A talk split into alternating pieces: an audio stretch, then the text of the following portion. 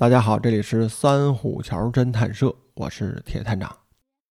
今儿啊，给大家推荐本新书，名字呢叫做《白鸟与蝙蝠》。这个放我们当地讲啊，叫做《白鸟与夜幕虎》啊。这夜幕虎呢，算是当地土话，指的呀就是蝙蝠。这本书呢是东野圭吾的新作品，哎，而且这个书的腰封上还写了是三十五周年出道的震撼之作。这个东野圭吾呢，从一九八五年出了头一本书，叫做《放学后》，一举成名之后到现在啊，三十五周年了。具体来算啊，这本书应该是在二零二零年出版的，八五年嘛，到现在三十五周年是二零二零年，放到现在啊，都是三十八年的时间了。东野圭吾啊，在我们这个推理圈哎，人家都称是勤奋哥，但是我查了一下他这个出生日期啊。他是一九五八年二月生人的，这时候啊，刚应该过完生日，人家都六十多岁，奔七十了，你称呼人勤奋哥，就差点意思了。我觉得应该叫勤奋大爷。哎，这本《白鸟与蝙蝠》从名字上啊，它就有悬疑色彩。您这么想啊，说这个白鸟是什么？这本书在日本出版的时候，名字呢叫做《天鹅》。与蝙蝠，这个白鸟啊，指的就是天鹅。而且我还想起来啊，小的时候呢，有一部动画片叫做《圣斗士》，其中呢，这个白鸟星座啊，那个那个代表的动物就是天鹅。所以这样呢，您就好理解了。一个天鹅，一个蝙蝠，哎，一个长得倍儿漂亮，一只大鸟；另一个呢，黑了吧唧的，长相啊极为的丑陋，一黑一白。两个鲜明的对比，由此您能想到什么？哎，就是东野圭吾的另一部名作，叫做《白夜行》。这《白夜行》的故事啊，咱们可以说一说啊。里面两个主人公，一男一女，这俩孩子呢，从小就有这个蒙昧的爱情。长大之后啊，这女孩呢，成为一个企业家，而且很富有；男孩呢，却沦为了一个杀手。但是两个人的爱情。还在，就是在这种一黑一白之间，哎，感情纠葛之间，出了这本名作《白夜行》。所以您从这个名字来看，《白夜行》，白鸟与蝙蝠，从这名字来推断呀，都是一个黑白的鲜明对比。所以从故事来说呀，这两本书很相似，但是故事不同，里面的人物呢也不一样。《白鸟与蝙蝠》这本新书啊，我也是刚刚拿到手。哎，到手之后我就看完了。正经这本书啊，应该是在二月底三月初才能上市。我这呢也算是尝鲜了。哎，也得感谢这个出版社给我寄来的这本书啊。所以今儿推荐书啊，这故事我不能给您讲，因为这书啊大家还都买不到。今儿这故事啊我就简单给您讲讲，它到底是一个。什么风格的？回头呢，您有空啊，买来自己看看，还是一部比较不错的书。因为这本书啊，在二零二零年的时候，在人家日本啊已经上新了，而且各种榜单，哎，这种推理小说的著名奖项都有获得。所以说这本书写的呀还是不错的。当然啊，东野圭吾写的书啊太多了，什么风格的都有，而且这个书啊还真是。良莠不齐，您得挑着看。这本书呢，我是看过一遍了，我给您打保票啊，还是写的不错的。这个呢，咱往后详细的介绍。我呢，借着这个机会啊，给大家说一说这个东野圭吾。他是一九五八年二月四号生人，哎，出生在日本的大阪，算到现在六十五岁了，哎，刚过完六十五岁生日，所以真的应该算是勤奋大爷了。啊，他家里呢，之前呀是做小买卖的，有个小杂货铺。姐弟呢三个人，他往上啊还有俩姐姐，就这么一家五口啊，挤在一个小房子里面。像他小时候的回忆，他自己写道啊，说我这个家里头啊，想出门活动活动，哎，推开大门就上街了，提鼻子一闻啊，都是汽车尾气。日本的这个住宅呢。多是这种合院，每个房子里啊都有一个小院要不就是公寓那种。像他自己介绍啊，这小的时候，生活就比较困苦，五口人挤在一个房子里头。长大之后呢，他学的是电气工程专业。从他这个学历来看啊，所以大家都认为东野圭吾啊是一个理工男，而且他写小说那个风格、用词啊，的确挺像。但是如果你了解东野的历史啊，你看过他两本自传，一个呢叫做《我的晃荡青春》。还有一本啊，就叫做《东野圭吾的最后致意》。这两本书啊，都是他自己的一个传记内容。你读过这两本书之后啊，你发现这还不是一个纯粹的理工男。这东野圭吾年轻的时候也混过社会，有自己的一套闯荡社会的逻辑。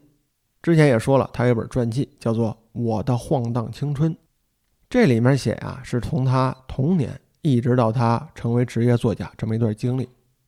他自己说呀，说我这个小的时候生活不怎么好，这个姐姐和我呢上了一所名为 H 的中学。为什么说叫 H 中学呢？就是因为这个学校教学环境各个方面吧都比较次，算是一个不良学院。哎，我不知道诸位有没有看过一个日本电影，叫做。热血高校，哎，你看那里边那个不良中学，啊，整天就是打架，一群乌合之众混到一块儿，从开学一直打到三年级毕业。东野和他姐姐啊，当年就是这么一所学院毕业的。想到自己说了啊，这个上学的时候新来了一位老师，这位老师呢，一看这个教学课堂啊比较混乱，有抽烟的，有睡觉的，还有这个上课聊闲天的，就。挑了一位同学，严厉地批评了人一顿。批评完之后啊，这个老师啊没怎么当回事儿。等到转过天来，这个东野看这个老师啊，一进课堂，这走路啊一瘸一拐的。这上课的时候呢，也不像从前一样还抓什么纪律，哎，根本就不管了。一个人呢闷头讲课，这就很明显了。这老师呢，一定是让人给报复了，一定是让这帮学生啊给堵街上。暴啐一顿。按这个描述，你能想到啊，东野上中学的时候是一个特别混乱的一个环境。说在这种环境，你想好好上课，这个不太可能啊啊！所以慢慢呢，他自己也说，就走上了一个社会的道路。哎，这身边呢，全是一些大哥啊、小弟啊，都是这群人。但是您想，在这么一个嘈杂的环境下，东野现在呢，还是走上了一条。写作之路，还成了一位名人，那他就把自己的这段经历啊，觉得很宝贵，成为他现在写作的一个动力源泉。你从他的这些小说中啊，你就能体会到。所以你单纯的把这个东野圭吾理解成是一个理工男，是一个宅男，那是完全不可能的。他的这个社会生活、人生道路啊，还是比较比较精彩的，或者说很多人。是体会不到的。在他小时候的生活中啊，有看见过人性阴暗的一面，也是一段非常混乱的时期。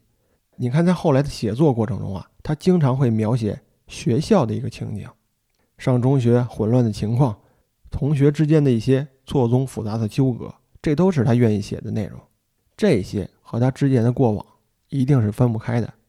还有一点啊，就是多变。这就得说呀，他这个脑袋瓜子比较灵活，见得多了，想的就多了，写出来的故事呢也就更为丰富。从他这个写书啊，其实你也能看出来，他这个写作风格呀，那可也是变化多端啊。从什么本格派小说，哎，社会派，有一些幽默色彩的，有一些科幻色彩的，他全都写。而且这个写作量惊人啊！二零零一年。一年的时间，他就有三本新书上市，然后这每年啊都是一本到三本之间这么一个上新的量。我感觉他这个写书风格吧，比咱们这儿写网文那速度都快。有人就说了，说这个东野为什么这么不断的变换风格？那就是在一条路上走不下去了，没办法了，就换了。嗯，这个依我看呀，人各有志。我是觉得东野的确是一个天才，不管是从这个出书的这个速度，还有呢就是这个挣钱的能力，那是真强。他很多的小说啊都被翻拍成影视剧，这一点啊我还找这个专业的剧作家我问过。我有一朋友，哎，写剧本的，我就跟他聊，我说东野你怎么看？他说呀，你看看这个东野的近五六年的这个小说，他都是偏向于影视剧创作。说这怎么回事呢？我给您解释解释啊。嗯，这个写小说啊，是一个跨越了时间和空间的一个界限。这个故事的推进啊，也不是一个完整的时间轴，你可以按顺序来写，也可以写倒叙，还能写插叙。像这些心理描写呀，你还可以写一些意识流、一些心理暗示的内容在里面。但是这个影视剧的拍摄，这个剧本的创作跟小说就不一样了。影视剧本是有严格要求的，包括它的字数，哎，它的篇幅，那可以说啊都是有模板的。这个就和小说不一样了。另外呢，这个影视剧啊，它是一个完整的时间轴。这一个画面接着一个画面，它是有连续性的。特别是对于小说中没有什么对话呀，没有一个多重的场景啊，这个在影视创作过程中是一个特别难的事儿。那举个例子来说呀，你看这个《零食行人》的作品就不太适合翻拍成影视剧，为什么呢？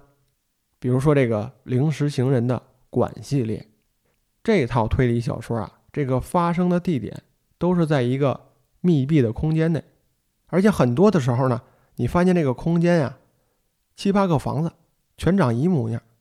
这些人物呢，因为一个特定的条件限制，这衣服啊、服装啊全都一样，哎，一个规格。而且它还是一个推理的内容，没有什么枪战啊那种血腥的打斗内容啊都没有。如果你把这种小说哎拍成影视剧，你就想吧。就是在一个固定的房间里面，几个人点演哑剧，你说这电影能好看得了吗？所以你看啊，你看《零食情人》的作品，大家的口碑也都不错，但是翻拍成影视剧的很少。他的作品啊，多是被出版成漫画、小说、漫画比较多。但是东野圭吾就不一样了，他这个小说写的呀，特别有镜头感，而且里面的人物对话，那也是精心安排的。还有呢，就是一些场景的变化，这个咱要多说一点啊。东野这个写作习惯呀，哎，他喜欢夹带私货，他经常在这个小说里面啊，写一些他自己经常遛弯啊，喜欢逛的一些公园哎，寺庙，还有一些城市里面的街道。还有啊，就是描写在这个餐馆吃东西，哎，吃的什么饭啊，喝的什么酒啊。这个老板娘见面怎么跟他打招呼？怎么聊天说话？这个餐馆氛围什么样？他经常会写这些内容。像这本新书《百鸟与蝙蝠》呢，这本书啊里面还附赠了一个地图。这张地图啊，实际上就是这个故事里面出现的一些地点。这些地点呢，有的是寺庙，有的呀就是餐馆。说这个餐馆里哪些出名的菜品？它都有标注，所以你读这本推理小说吧，它里面涵盖了很多旅游啊、美食的内容。像东野自己也说了，说他这个推理小说啊，这个定名啊不太准。像他写的小说就应该归为娱乐小说范畴之内。不过读他这些内容吧，还是挺有喜感的，我是挺喜欢。像我啊，没有去过这个日本，但是在这个北京的亮马河，哎。这边呢是使馆区，有那么几家餐厅啊，就是日本人开的，而且这个餐厅里的呃厨师呢都是日本当地请过来的。去这个餐馆就餐的食客呀，哎，多是这个周边这些日企的单位这些员工，可以说是一个啊日本人聚集的这么一个地方。那我啊就有兴趣说去看看，哎，尝一尝，品尝一下这个正宗的日式料理。哎，就算是微服出巡了啊！我记着就是一年多前，哎，就是疫情缓和那段时间，我去过一次。哎，等我推门进去的时候，一看呢，就很像这个影视剧演的那种日本的小餐馆。哎，里面这个小桌子、小椅子，排得严严实实的。我前面呢还有几位顾客，那说的都是日语，这服务员呢也是用日语跟人答复的。哎，等见了我就不一样了，一见面就跟我说说大哥呀，点点啥呀？哎，我就纳闷了，我说这这长得都差不多，怎么到我这儿成东北话了？后来我这个跟服务员详聊，哎，这服务员说了，说您这一看啊就知道是自己人，你看他们一进来全是点头哈腰的。您这一进来，扬着头，抬着下巴，一看就是我们自己人，所以跟您也不客气。而且您一进门之后啊，您就学摸这菜单然后啊，您就往那个餐桌上瞟。所以我推断呀，您就应该不太懂日语。哎，您这点菜呢，都得看哪个菜品不错，哎，您才能点。哎，我这一想，我说这服务员眼尖啊，这是一个很好的侦查员的底子呀。后来我们就聊了几句，然后呢，嗯，通过他这个推荐，我点了一个鳗鱼饭，哎，点了碗汤，点了点喝的，哎，找一小桌我就坐那儿了。后来我就观察这个日本餐馆里的一些情况，像他们日本人这个吃饭礼节性还挺强，没上菜之前呀，这啤酒啊先都一个个干一圈，万一喝酒的过程中啊，这邻桌呢或者说有朋友进来，先站起来鞠躬，然后还得。跟人客气客气，让杯酒。这酒喝过三四轮之后，这菜才上来。然后吃饭的时候还倍儿客气。你看这个说话谈吐啊，都是面带笑容，特别恭敬的样子。如果说这个吃饭的，哎，有带着自己太太呀、女朋友之类来的，你再看这个呃女孩子，都是抱一酒瓶儿，特别勤快的给布菜呀、给斟酒啊。啊，一看，那跟咱们这儿风俗习惯完全不一样啊。刚好和咱们反着，我见多了都是这个给女朋友碗里夹的又是肉又是菜的，哎，照顾的特别周到。所以我说呀，这个走到哪儿吃到哪儿，看一看玩一玩，还是一个很好的事儿。那东野这本书出了之后呢，我觉得他这个小心机啊，还是能猜到，可能是想啊推动一下当地的旅游业，所以这个推理小说啊里面会有这个。旅游的导览图。如果说大家有对这个感兴趣的，哎，我觉得您不妨买本这个小说，然后如果有一天赶上去这个日本旅行的时候，你可以对照这个线路图走一走看一看。那当然，这个手段啊，这不是东野圭吾先创出来的，这个呀早就有。像这个我比较喜欢的一本小说，就是《达芬奇密码》，那里面就写了一些。巴黎市中心的一些旅游的圣地，哎，描写的还挺详尽。后来那本小说出了之后呢，很多人啊都是带着本小说，看这个小说里写到哪儿，他就去哪儿。剩下呀，咱们就来总结概括一下东野的这些小说。呃，据不完全统计啊，我这个网上搜了一下，他出的书啊，大约有一百多本了。哎，有一些呢还没有引进咱们国内。嗯，我有一位朋友，他是东野圭吾的忠实粉丝。那像他自己说啊，他这个书架上大约有七十本左右是东野的书，哎，好坏都有。像只要是书店出的，他能买到的，他都买过来。哎，就这么算，七十多本书。他自己也说呀，读这个东野的书啊，就是一个情怀。哎，比较喜欢这位作家。从最初的一些小说，什么《白夜行》啊，就看上瘾了。后来啊，只要是这个名儿，都买回来。嗯，但是就像我之前说的，良莠不齐。那有的小说吧，那写的真是水，那就是一个凑字数的感觉。这还不是我给他评定，他自己也这么说。东野在自己的文集里面，就是那本叫做《东野圭吾的最后致意》，他就说了，说我在这个小说中啊。描写的所有这个滑雪的内容，那都是编辑要求我写的。出于什么目的呢？咱就不谈了。他感觉啊，没有亲身经历，就是为了凑字数、敷衍一下写的。那我也找过来读了一下啊，那读那个故事啊，那真有点像这个犹如嚼蜡的感觉，是一点味道都没有啊。所以今儿咱说了，这个东野的书啊，您还真得挑着读。那我也给诸位啊列个书单啊，这现在列书单还是一种潮流，嗯，咱就以东野的这个所有作品，我就说几本我比较喜欢的，给大家推荐一下。嗯，咱从时间上开始捋啊，像，嗯，放学后，这是一九八五年东野的第一本小说，也是成名作。随后呢，就是这个《恶意》，那是一本社会派的小说。然后就有了《白夜行》，哎，嫌疑人 X 的现身，还有《祈祷落幕时》。嗯，如果您喜欢读一点科幻内容，他写过一本叫做《悖论十三》，这个啊，在我之前的节目中也有。还有这个《解忧杂货铺》，它还有一个系列啊，叫做《笑》系列。